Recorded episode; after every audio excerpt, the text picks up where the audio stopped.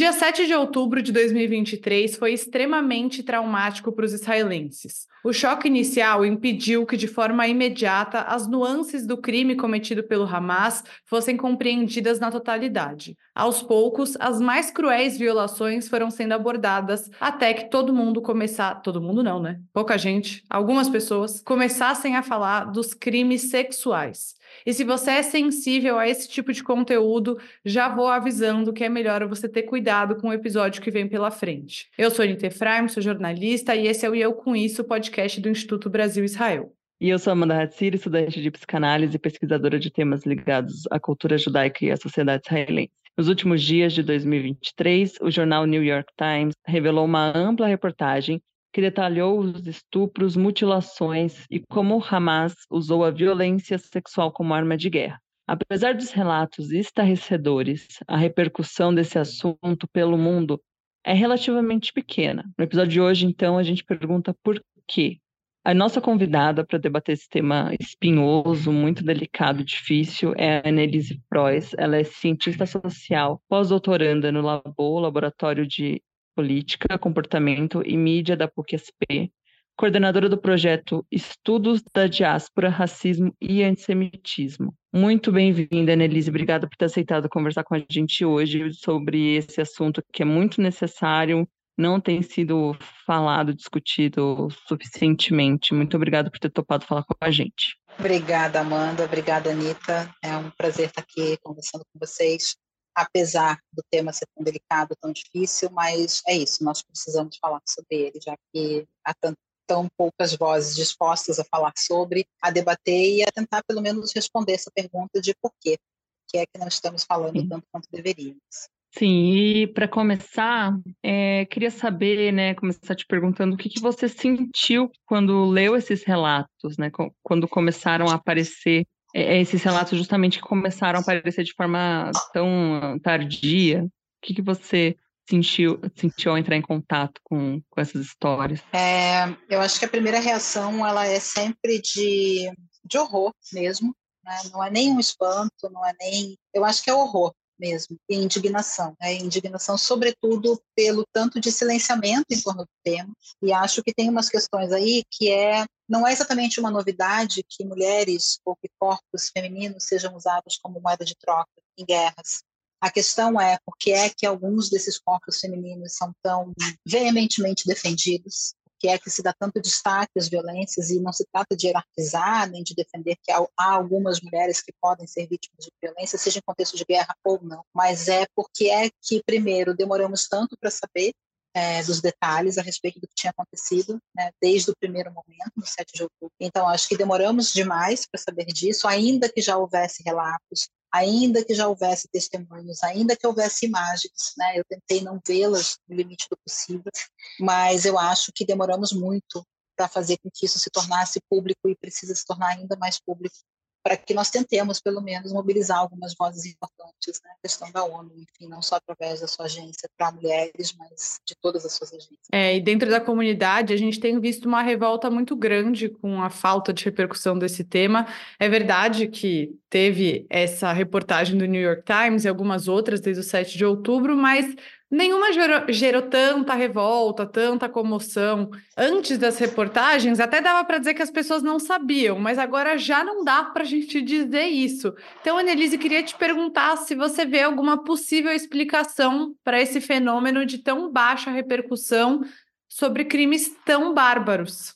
Então, Anitta, eu acho é, que a gente tem aí no cerne desse silenciamento, ou dessa menor importância, ou dessa menor indignação, ou desse silenciamento, desse apagamento de todos os fatos. E é um pouco o que você está dizendo, né? A gente podia não saber em detalhes, mas havia relatos, havia imagens, tinha vídeos. Não é que a gente não soubesse absolutamente que aquilo poderia estar acontecendo. Né? O que eu acho é que quando se, se tem algo tão explícito jogado para o mundo, você é forçado de alguma forma a olhar né? E, sobretudo, acreditar que está acontecendo. Porque, como a gente tem discutido, a gente está diante não de uma guerra, mas de algumas guerras, né? São várias guerras. E, sobretudo, uma guerra de narrativa, né? Quando a gente está no campo discutindo questão de comunicação, de o que está sendo passado, que tipo de mensagem está sendo transmitida ao mundo desde o 7 de outubro, antes dele e depois dele, é, a gente sabe que é uma guerra de narrativas, né? Há uma, um maniqueísmo muito presente.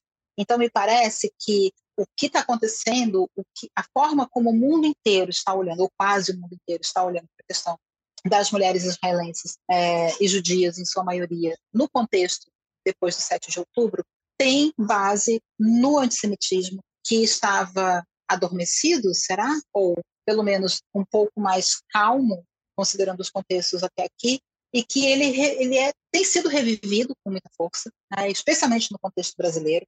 E eu vejo muitas vozes na comunidade, não só de mulheres, isso não que se diga, mas eu vejo muitas vozes na comunidade judaica internacional e também no Brasil questionando isso. Né? Porque, na verdade, me parece sempre que é, qualquer coisa que recaia sobre grupos judaicos, sobre pessoas, judeus e judias, sempre vai estar embasado, seja nas teorias conspiracionistas, seja nas teorias de que são menos humanos, seja na teoria de que são uma ameaça, e, sobretudo, me parece que numa noção de que são pessoas descartáveis. E isso é um ponto que me parece que mais do que nunca nós precisamos discutir. Cada vez mais o antissemitismo tem lidado com judeus e judias como descartáveis, não são pessoas que importam. Né? Um pouco dentro dessa noção do que Badial tem tratado, trata no, no Judeus Não Contam, mas não é só isso, porque o antissemitismo não começou no 7 de outubro, como não começou na Segunda Guerra, e nós sabemos disso.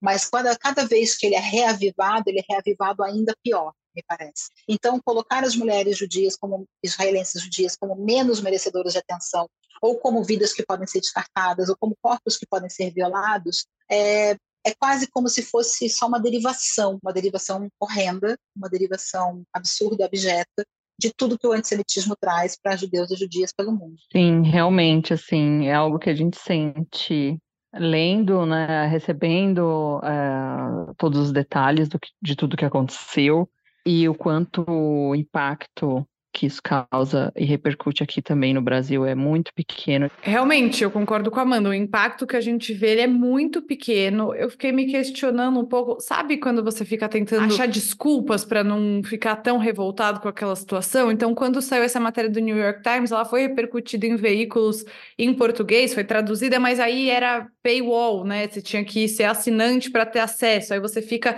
tentando fazer esses malabarismos para dizer que não, não é tão ruim assim, mas na verdade eu acho que esse sentimento de descarte, ele foi muito presente para mim ao longo de todo esse processo, né? Óbvio que ah, você não está sofrendo igual quem está lá. Lógico que não tô, lógico que eu não tô. Nenhum de nós está, mas acaba repercutindo. E ainda porque, né, Annelise, e antes a gente para a próxima pergunta, eu gostaria de te ouvir falando sobre isso.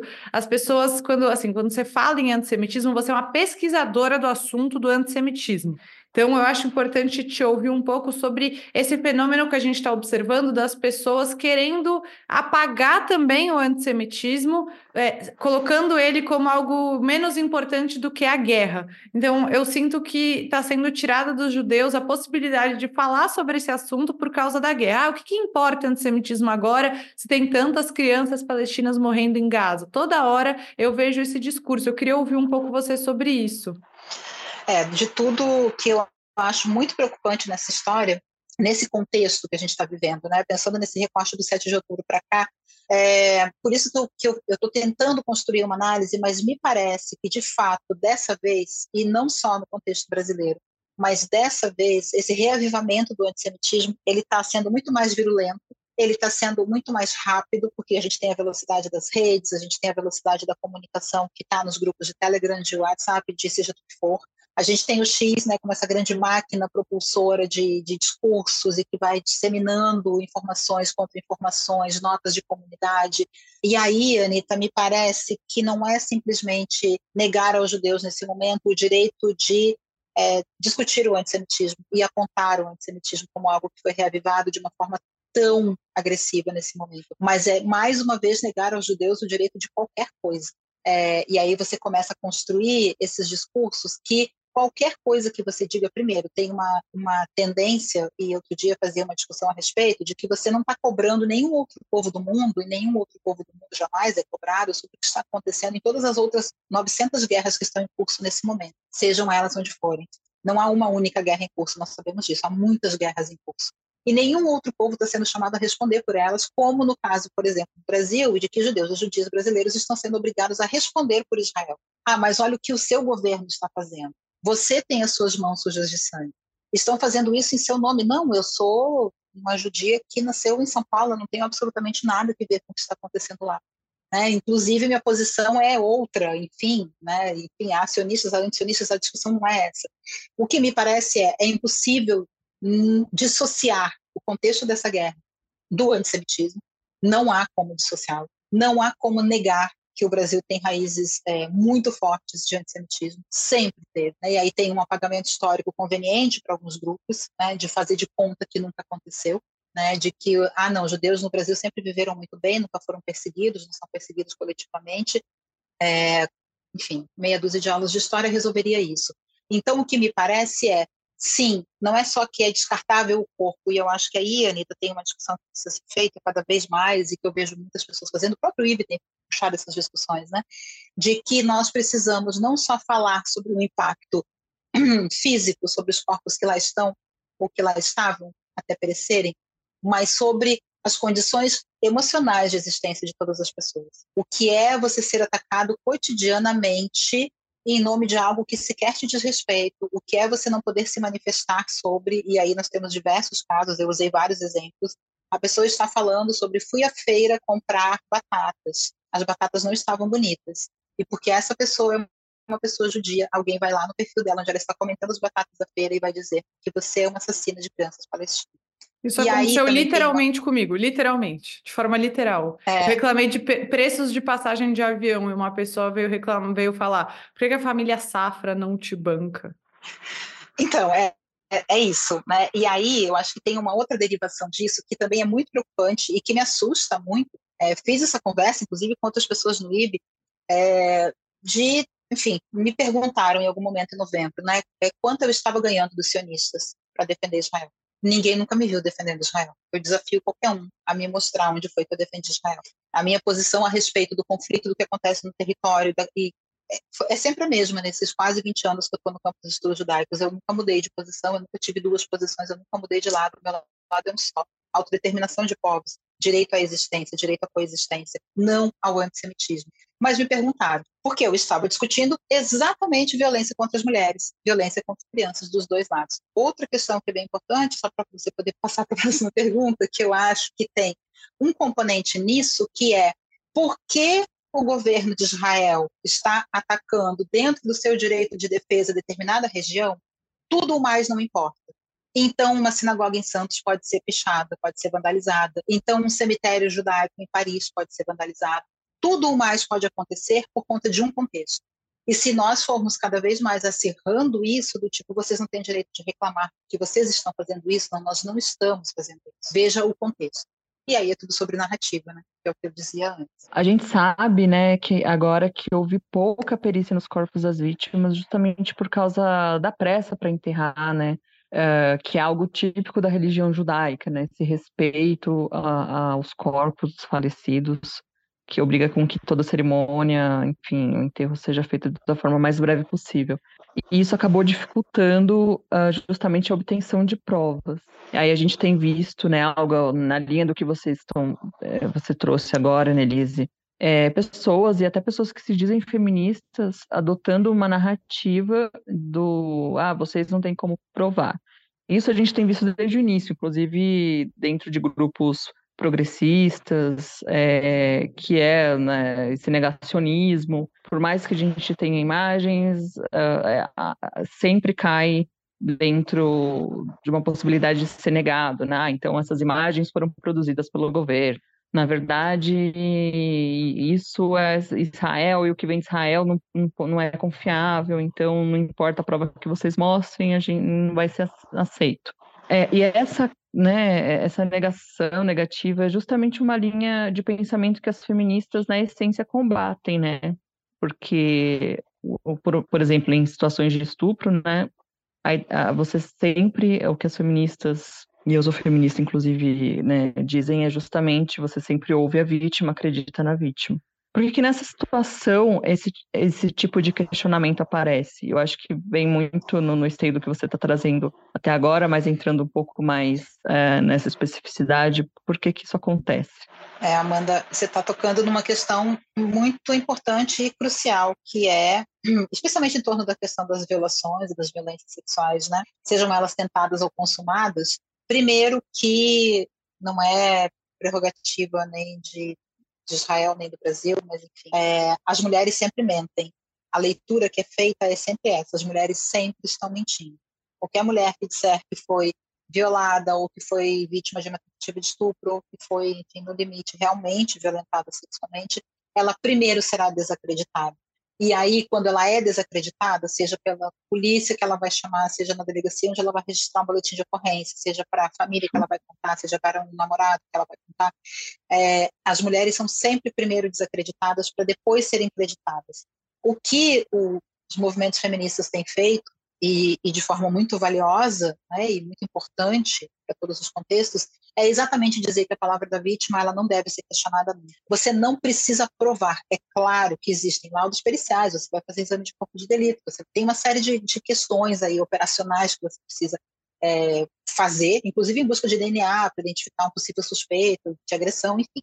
É claro que sim, mas você não precisa provar que você foi violentado. Você está dizendo, você tem a sua palavra, você está contando o que aconteceu com você. E aí a gente passa por todos esses processos de revitimização, em que as mulheres acabam sendo forçadas a contar e contar e recontar o que aconteceu com elas. Muito bem. É, o que chama atenção, e eu acho que esse é o ponto da tua pergunta, é por que é que neste caso específico, de novo, porque é que essas mulheres elas estão sendo desacreditadas e elas permanecem no lugar do descrédito não são depoimentos confiáveis, não são questões em que a gente possa acreditar, porque nada que venha desse país e dessas pessoas, porque não é só sobre o país, mas é sobre essas pessoas, nada que venha dessas pessoas é confiável. Essas pessoas estão sempre no lugar de suspeita. Essas pessoas são sempre pessoas que conspiram, essas pessoas são sempre pessoas culpadas até que elas provem o contrário. A presunção de inocência, ela não existe para quem é judeu. E eu nem precisaria dizer isso, mas isso é algo importante de ser dito. Presunção de inocência vale para qualquer grupo do planeta, para judeus não. Nenhum judeu é inocente. É sempre o contrário. É seu dever provar que você é inocente. É seu dever provar que você realmente foi estuprado. E aí, quando você está trazendo a questão religiosa, por exemplo, dentro do possível, naquele contexto, você cumprir com os ritos fúnebres, né, com todos os ritos de morte judaicos, você providenciar que seja feito um enterro digno, que todos os ritos sejam oficiados corretamente por um rabino, que tudo se dê da forma que deve, então, você já tem aí uma questão que impede perícias, realmente pode impedir perícias, mas você precisa de fato periciar corpos que você está vendo que foram mutilados, por exemplo. É, é, é, tanto absurdo a gente pensar nas atrocidades que foram descritas, né, especialmente nessa matéria do qual estamos partindo, mas em outros tantos relatos que nos chegam desde o 7 de outubro, quando as, as, as imagens e vídeos e relatos começam a vazar e extravasar para o mundo inteiro, por que é que essas mulheres estão sendo desacreditadas, inclusive por outras mulheres. Porque se a gente vai comparar, e desculpa comparar, porque eu trabalho com esses dois temas, o grupo de pesquisa que eu coordeno é exatamente sobre racismo e antissemitismo, mas a gente tem, até hoje, grupos mobilizados em torno de mulheres haitianas que foram violentadas. A gente tem discussões enormes sobre mulheres em outros países, especialmente em países de África, que são violentadas não só nas guerras civis e entre tribos, né, enfim, em diversos lugares. Mas a gente não vê nenhuma delas tendo que provar que. E não precisamos nem sair daqui e falar em contextos de guerra, mas a gente pode falar, por exemplo, sobre a comoção que causa a violação de mulheres indígenas, de meninas indígenas. Sempre se torna um escândalo porque precisa se tornar um escândalo. Esse país não pode silenciar diante de meninas, adolescentes, mulheres indígenas sendo estupradas, seja por garimpeiros, seja por outros indígenas, não importa não é possível silenciar e nenhuma delas será cobrada. Ninguém vai olhar para uma menina de 12 anos e dizer prova que você fez, porque nós estamos diante de um escândalo. Se essa mesma menina for transposta e ela for uma menina judia de 12 anos de idade, ela vai ter que provar. Primeiro, que ela não mereceu. Segundo, o que foi que ela fez para merecer, porque é claro que ela merece. E quem é que pode provar que isso realmente aconteceu com ela? Então, é um descrédito que está sobre o povo, de novo. Né? Repercute nas mulheres nesse contexto, claro mas ele é baseado em todo esse ódio que fomenta, alimenta, retroalimenta e dá continuidade ao antissemitismo que nos atravessa o tempo inteiro e que coloca na conta de pessoas inocentes coisas que não dizem respeito a elas.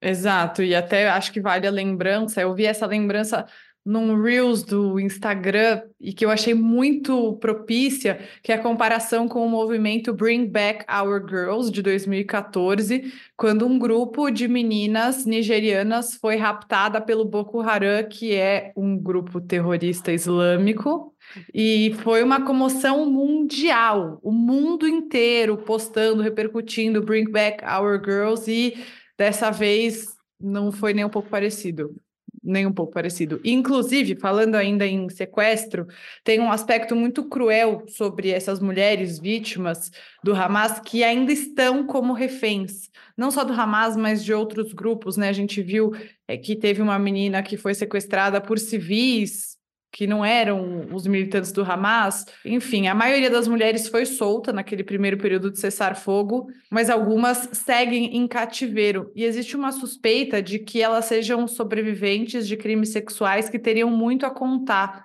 já que a maior parte das vítimas desses crimes sexuais estão mortas. Então, algumas ainda estariam vivas e são essas mulheres que ainda estariam em cativeiro. Uma hipótese. Mas eu queria te ouvir um pouco, Annelise, sobre como esse terrorismo psicológico, baseado né, na misoginia, faz parte também da estratégia do Hamas e como isso ganhou eco no mundo inteiro. É, sem dúvida alguma, as próprias estratégias de você, bom, os próprios sequestros de guerra, mas esses especialmente, né? Você manter alguém em cativeiro, certamente, e, e, e, eu lembro muito dos relatos das primeiras pessoas libertadas, especialmente mulheres, né? Os relatos que oscilam entre talvez tenham me tratado bem, mas também aconteceu isso e eu vi algo acontecendo. E aí você tem todo um, terror e uma pressão e um abalo emocional e psicológico nessas pessoas que primeiro ele é para sempre. E aí quando você está trazendo, por exemplo, esse caso é, do, dos sequestros do Boko Haram, eu lembro muito do, dos, dos movimentos, especialmente de ONU e de todos os grupos, enfim, né, de direitos humanos, de Anistia Internacional, de toda uma mobilização, de que você, você realmente move o mundo porque algo muito grave está acontecendo e você precisa que essas pessoas sejam libertadas, você precisa que essas pessoas sejam encontradas, você precisa que essas pessoas sejam amparadas né? Você imediatamente providencia que essas pessoas tenham um amparo psicológico, psicossocial, emocional, econômico, que essas pessoas sejam realocadas em lugares seguros. Nada disso a gente vê acontecendo nesse momento. Né? E aí eu acho que eu vejo muito muito perto de mim, assim, de pessoas que que atravessaram os primeiros momentos da guerra muito no, depois do 7 de outubro, na incerteza sobre pessoas, né, familiares, pessoas que estavam é, em lugares e que estavam desaparecidas e que não sabia o que tinha acontecido. E, e tem um componente nisso que me parece muito, muito, muito presente nas pessoas, que é esse tanto de memórias traumáticas que não necessariamente são suas, mas que elas atravessam sua existência, porque elas pertencem a uma ancestralidade que não precisava ser você. E aí não tem como você não reavivar um conjunto de memórias de pessoas que carregaram memórias traumáticas e a gente sabe o que as memórias traumáticas são capazes de produzir na vida dos sujeitos. E aí, quando a gente pensa em todo mundo que sobreviveu, né, os relatos que a gente tem de sobreviventes da Segunda Guerra, por exemplo, quem atravessou a Shoah e conseguiu sair de um campo e chegou até os nossos dias, mesmo que depois tenham perecido ou morrido, mas a gente sabe o preço que tem sobreviver. E isso, para a comunidade, eu sei que é algo que tem um peso muito, porque muitas vezes o peso de sobreviver é precisar contar aquilo que não tem como ser contado, nos ensinou Primo Levi.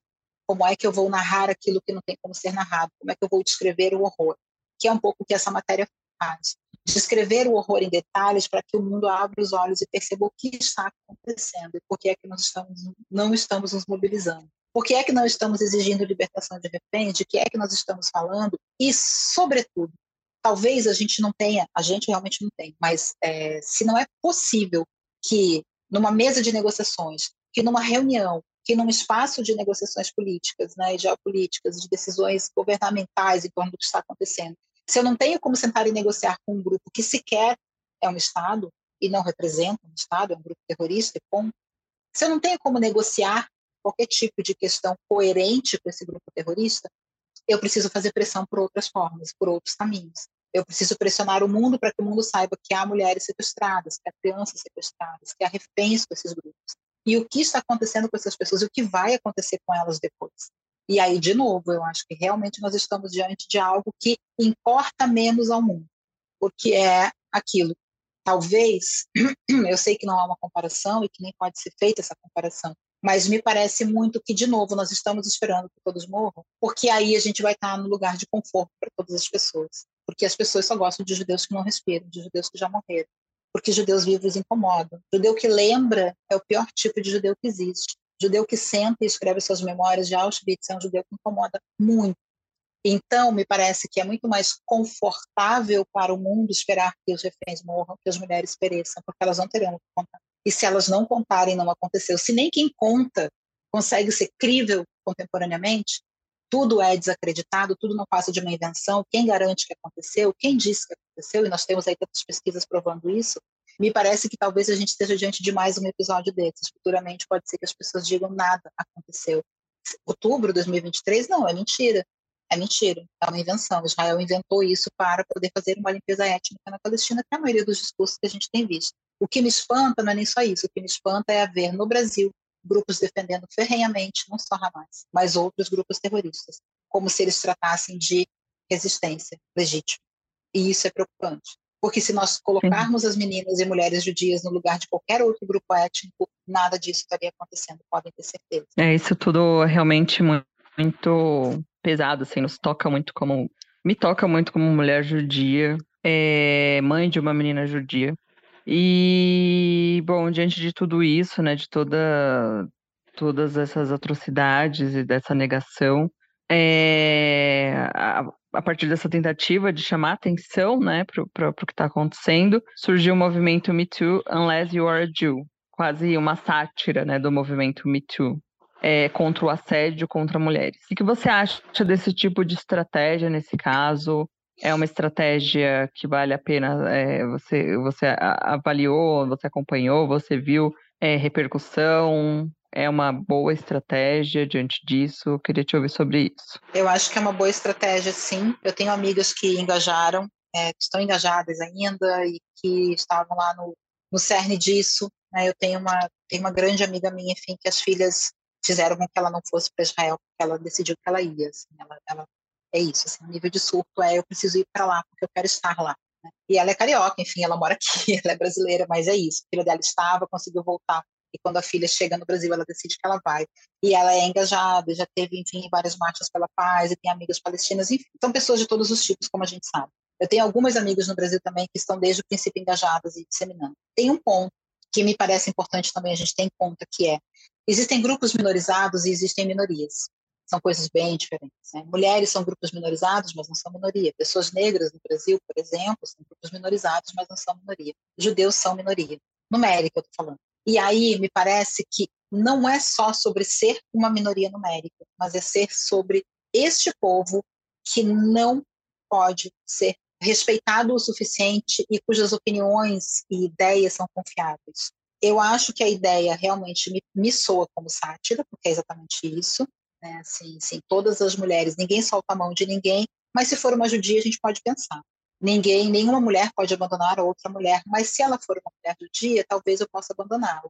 É preciso sororidade com todas as mulheres, e aí a gente vê movimentos, inclusive, com figuras bastante é, controversas, né? com mulheres bastante controversas, que mesmo assim têm o seu direito à existência defendido inclusive pessoas do nosso cenário político recente por exemplo, né, que eventualmente vítimas de algum tipo de misoginia, de ataques machistas, sempre vem alguma feminista para defendê-las e dizer não, calma, tem um limite aqui. Essa pessoa pode ser tudo isso, mas você não pode atacá-la pelo fato dela ser mulher, porque isso é misoginia. E tudo pode quando se trata de uma mulher judia. Então eu acho que o que mais importa não é nem só que o movimento exista, e que ele tenha ganhado alguma força importante, alguma visibilidade importante, não só na comunidade, mas me parece que ele, ele transitou bem pelo mundo inteiro. Né? Inclusive a tag, eu acho que ela circulou bastante em um determinado contexto ali, novembro, especialmente até metade de dezembro. Mas eu acho que tem um alcance, e isso é uma coisa que me deixa muito angustiada de fato, assim, que é o nosso tempo de resposta. E isso vale para tudo. E toda vez que eu estou discutindo antissemitismo, eu sempre coloco isso em pauta, que nós precisamos garantir um tempo de resposta que seja tão veloz quanto aqueles que querem nos silenciar. E isso é muito difícil, especialmente quando nós estamos falando de grupos que são minorizados ou que são minoria.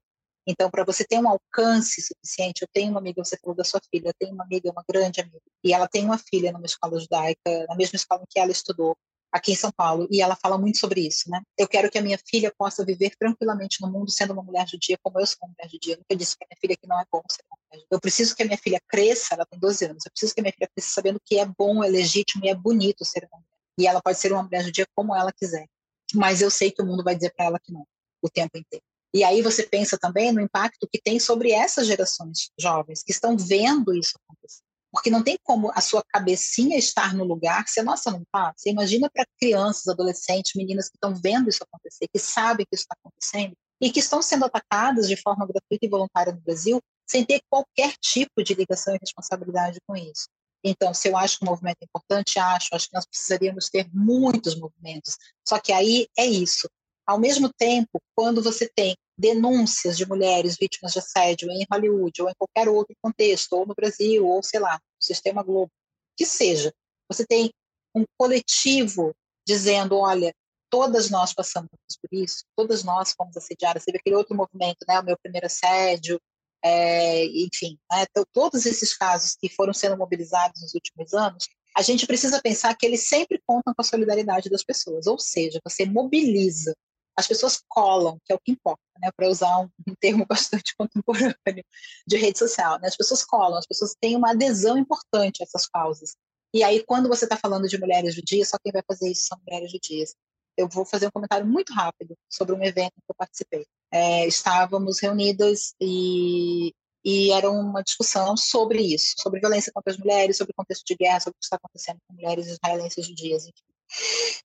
E eram muitas mulheres reunidas de todos os tipos, de todas as cores, de todas as raças, de etnias indígenas. E aí todas as falas iam por esse caminho de é, é terrível o que está acontecendo, mas ao mesmo tempo tentando puxar para o contexto brasileiro, dizendo, olha, as mães de periferia, as mulheres negras estão morrendo o tempo inteiro.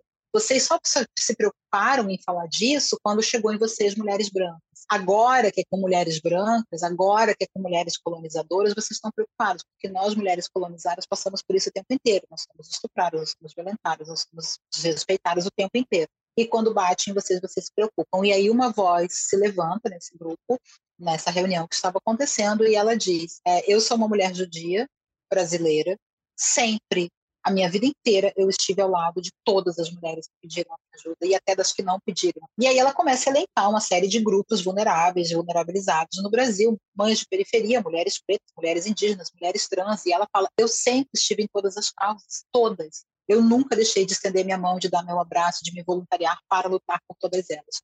Primeiro, eu não sou uma mulher branca, sou uma mulher judia. E quando chega na minha vez, eu vejo que todas as mãos desapareceram e eu estou sozinha. E aí eu acho que o alcance reduzido é por causa disso, que você tem quem está atuando ao lado das mulheres judias que estão dizendo isso, outras mulheres judias, porque o, o grande movimento, os grandes movimentos feministas, as mulheres de todos os outros grupos, as, onde elas estão nesse momento? Onde espero que não usando camisetas verdes, de verdade. Prefiro que elas estejam quietas e silenciosas usando camisetas verdes porque vi muitas fazendo isso. Então, todas as mulheres merecem sororidade, menos se elas forem judias. Elas que se virem com as delas, que são poucas. E aí a gente volta à discussão da minoria. E isso é um absurdo. Isso, é, para mim, é o mais objeto de tudo. Por isso, eu a minha total indignação com esse reavivamento do antissemitismo e tão banalizado, porque é isso, né? Virou recreativo, virou antissemitismo de boteco. Não, total, é... total. E assim, eu acho que eu compartilhei com a Amanda também esse sentimento nos últimos tempos. Eu me sinto muito triste enquanto uma mulher judia, mas eu também me sinto violentada de certa forma enquanto uma mulher feminista. Porque eu me coloco nesse lugar que sempre estendi a mão e tudo mais. E o que eu vejo aí, já virando um pouco o jogo, né, de, dentro da comunidade, eu vejo esse questionamento muito forte, falando, cadê as feministas agora? Só que eu me vejo nesse grupo, assim como a Amanda se vê nesse grupo, assim como você, Annelise, se vê também nesse grupo, e nunca faltou estender a mão, nunca faltou falar sobre isso.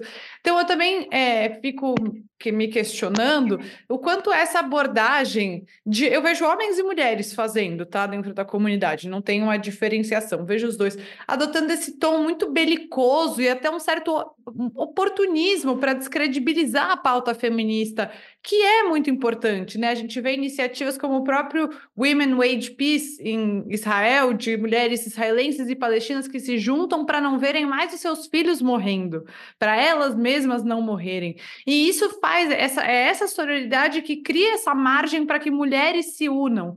Então, também acho que tem algo torto nessa demanda. Eu queria que você falasse um pouco sobre isso. Pessoas que nunca deram relevância para o feminismo e agora adotam esse tipo de discurso de descredibilização para criticar o movimento feminista. Que, assim, você pode criticar a ONU, o braço das, do ONU Mulheres, mas o feminismo não tem uma entidade máxima, né? Cada mulher que é feminista é uma autoidentificada e tem as suas demandas, a sua ideologia. Qual que é o risco da adoção desse tipo de abordagem? Isso também não enfraquece um pouco a nossa luta é, para notabilizar o que aconteceu? É, eu acho que a resposta para sua questão está na sua própria questão, né? Me parece que é aquilo que, sei lá, a realização de um dos sonhos do patriarcado, provavelmente. que é você realmente, primeiro, colocar mulheres contra mulheres, que é algo muito comum, né? e é sempre também uma, uma, moeda importante no campo das disputas e das arenas políticas. Né? Você colocar mulheres em oposição umas às outras é sempre só leva ao enfraquecimento das próprias lutas das mulheres né? e ao fortalecimento de tudo aquilo que nos oprime, sem dúvida alguma. Então, eu acho que esse é um ponto. E também concordo com você, de que você ficar colocando na conta, assim, de o que, que você está esperando, que exista o sindicato das feministas do Globo, que se, que se manifeste, assim, não, temos uma nota oficial da grande associação feminista do mundo dizendo isso ou aquilo.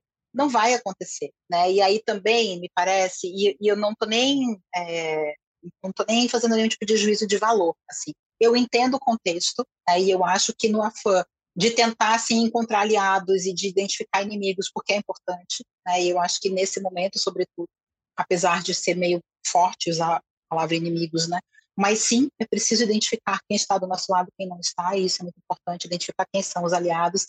Então, eu acho que no afã de tudo isso que foi acontecendo, as primeiras reações foram meio essas, assim, sabe? De você acusar a falta de solidariedade, de você apontar, olha, eu sempre tive com vocês e agora vocês não estão comigo. Mas é um pouco isso, assim, cuidado com esse vocês, cuidado com essa acusação às feministas, né? Ah, mas onde estão as feministas? Mas onde estão não sei o quê? Porque é isso, assim, bom, estão, algumas estão do seu lado, e aí eu acho que é um pouco isso também, a gente conseguir na medida do possível, estabelecer bons filtros para saber com quem a gente está andando, em quem a gente pode confiar, porque o que, o que de pior, né, fora as questões que a gente está aqui tratando, como, por exemplo, as violações sexuais de mulheres e as mortes, né, mas o que de pior a guerra da narrativa nos dá, que não é a guerra material, mas a guerra da narrativa, o que de pior ela está nos dando, é exatamente esses medos que eles surgem e que você não consegue mais lidar com eles em algum momento. É, quando eu comecei a ver as discussões em redes sociais em torno de ser goi e de ser judeu e de que vocês não entendem nada, você isso é a, é a reprodução do discurso de você, Anitta, tem algo a ver com Israel e não, você não tem. Assim, olha, eu estou falando da minha vida, eu estou falando do Santos, estou falando da passagem de avião, não estou falando do que está acontecendo lá.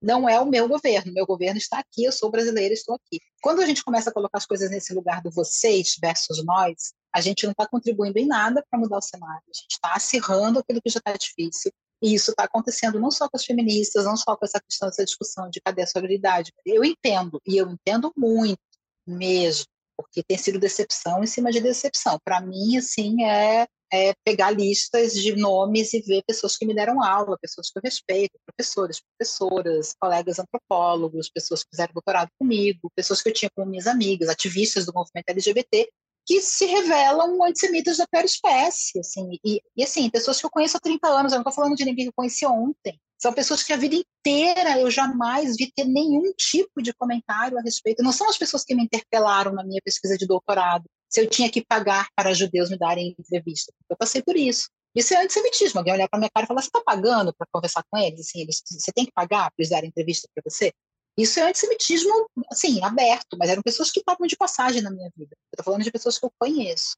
Então, eu acho que sim, criou-se uma cisão e a gente chegou num ponto de não retorno, que é de não retorno mesmo, não estou exagerando. Mas, quando a gente começa a criar essas oposições de, ah, não, porque aqui a gente tem um grupo de góis que não é confiável. Não, na verdade, quem não são confiáveis são os judeus. Não, porque essas mulheres aqui estão do nosso lado, essas não estão. É muito perigoso. Só traz mais cisão, só traz mais disputas nessa arena que já está sendo disputada e não contribui para nenhum dos lados, isso sem dúvida alguma. Sem dúvida alguma. Eu acho que você está completamente certo em ter isso. Assim, bom, nós aqui somos três mulheres feministas identificadas com o feminismo, que sabem o que o feminismo significa, né, que não é o feminismo de, né, de vitrine. A gente sabe do que nós estamos falando, nós sabemos o quanto isso é importante, e nós estamos do lado que temos que estar, né, de modo coerente, de modo incisivo, de modo que é demonstrado, que não é simplesmente textual, né, que é um pouco isso, assim. Mas eu acho que eu também compreendo, por mais difícil que seja, eu compreendo esse desespero do, do acusar, sabe, do interpelar, assim, de venham nos ajudar. Cadê vocês quando a gente precisa, se nós sempre estivemos aí? Então eu compreendo, mas eu sei que não ajuda, de fato, não contribui com nada. É, entre hum. o desespero e a racionalidade, né, tem um grande caminho. É, eu concordo muito com isso, assim, porque a gente é tanta frustração e ressentimento que acho que até eu mesma no início, né, fiz esse questionamento mesmo de as pessoas realmente largam, largaram a mão, mas ah, é muito importante a gente não principalmente a gente, né, sendo progressistas feministas, a gente sempre teve na, em todas as lutas.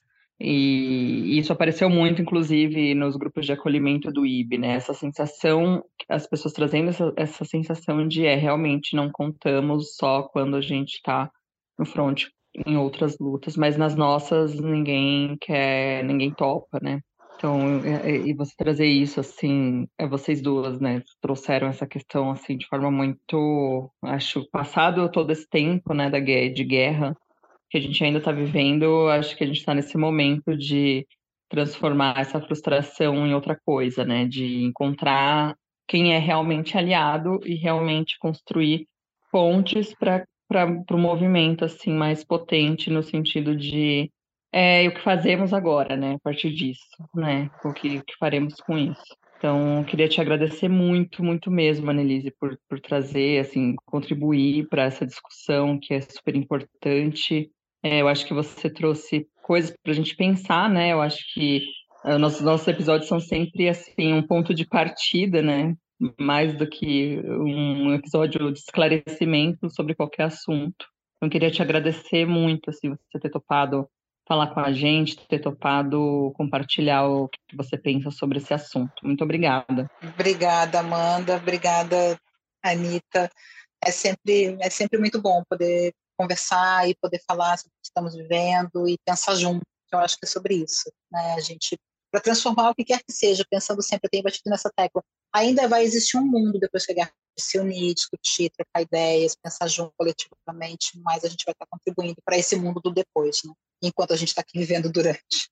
É isso. Então, hoje a gente conversou com Annelise Frois, que é cientista social, pós-doutoranda no Labo, que é o Laboratório de Política, Comportamento e Mídia da PUC São Paulo, coordenadora do projeto Estudos da Diáspora, Racismo e Antissemitismo, Grande colaboradora do IB, também colaborou com o nosso guia contra o antissemitismo, sempre dentro das nossas discussões, sempre trazendo uma visão riquíssima para contribuir com o debate. Annelise, muito obrigada. Estou com a Amanda.